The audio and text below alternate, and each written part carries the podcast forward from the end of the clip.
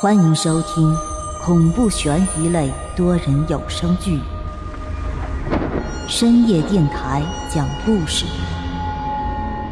作者木冬，演播万花昆声团队，精彩马上开始。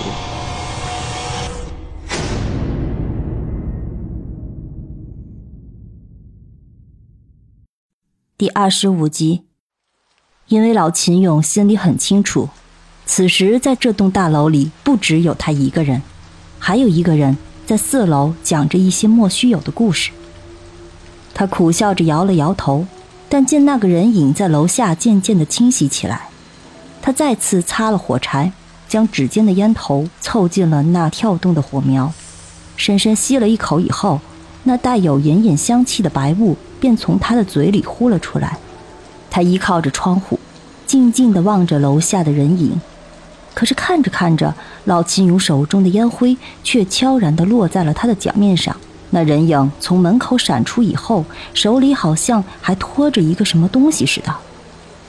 老秦勇眯缝着眼睛，趴在窗边，死死地盯着那人影。在天空中突然划过一道光亮的瞬间，他终于看清楚了。在人手中托着的是一个巨大的塑料布，而在那塑料布上，则是静静地躺着一个满身是血的女孩。女孩的胸口赫然插着一柄钢刀，那黑影是背对着她的，所以老秦勇一时之间并不能确定那人的身份，但是他却能清清楚楚地看到女孩的脸，那是一张极其俊俏的脸庞。他的双眼紧闭，眉目之间略显紧张。他的面色惨白，但嘴唇却红得吓人。老秦勇知道那女孩叫李丽，是一个活泼好动又天生浪漫的小女孩。老秦勇晚上值班，所以他白天需要睡觉。而每当时间过了晌午，他醒来站在外面晒太阳的时候，便总能看到女孩抱着盒饭，迈着轻松的脚步从外面回来。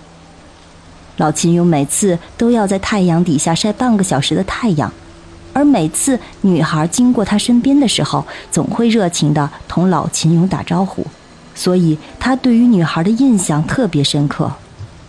此时，老秦勇头上的汗下来了，豆大的汗珠从他的额头上滚落下来，他不清楚自己究竟是热还是冷，他只是呆呆地看着窗外。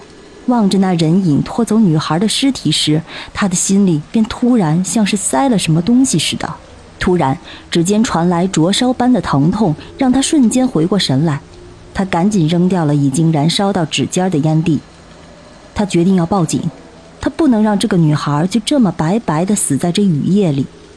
这个该死的夜晚不仅夺走了他睡觉的权利，而且还夺走了他心中向往的那道光。他想要报警。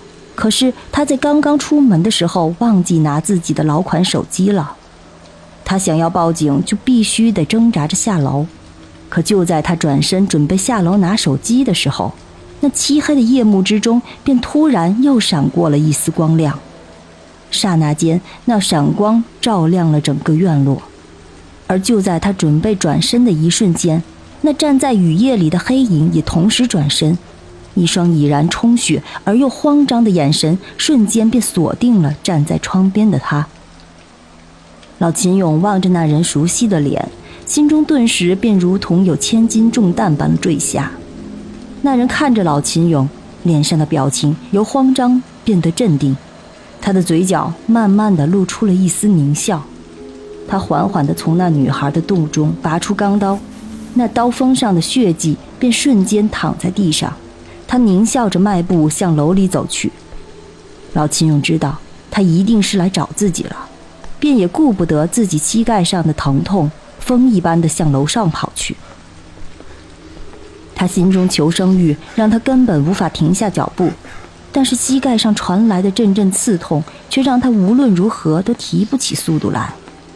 当他挣扎着爬到三楼的时候，已然是大汗淋漓。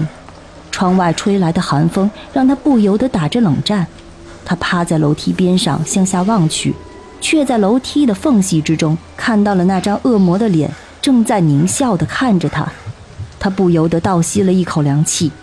那张脸看起来特别熟悉，他确定这个人肯定是台里的工作人员。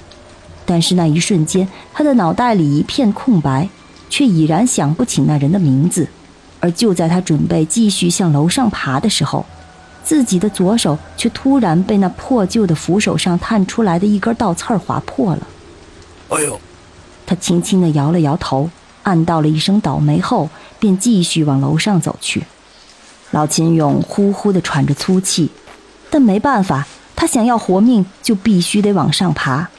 以他现在的身体状况，便肯定不是那人的对手，所以他必须得上四楼。只有爬上四楼，才能找人求救。他暂时的歇息几秒钟后，便继续往楼上挣扎。此刻的窗外依旧是大雨倾盆，老秦勇好不容易才挣扎的上了楼。可就是在他上楼以后，他却迟疑了。他顺着楼梯向下望去，倒是没有看到那人的身影。他在想，这件事儿究竟该不该告诉四楼的人呢？此刻四楼演播室的灯还亮着，所以老秦勇便确定那演播室里的人并没走。他迈着沉重的步伐，缓缓地走到了门口，停下脚步，深沉了半晌，轻轻地敲了一下门后，便还是放不下。而与此同时，走廊里又传来了一阵脚步声。他慌忙地躲进了一旁的屋子里，而后找来一张桌子，死死地抵着门。透过门缝，他看到一个人打他的门前经过，但最终还是离开了。耳边听着那脚步声渐渐远去以后，老钱勇确定走廊里已经安全后，便推开了桌子，缓缓地走出了门外。他站在门口左右看了看，并没有发现那人的身影。想了半天以后，他还是决定敲开四楼那个人的房门。亲爱的听众朋友，本集已播讲完毕。欢迎订阅、评论、转发，下集更精彩哦！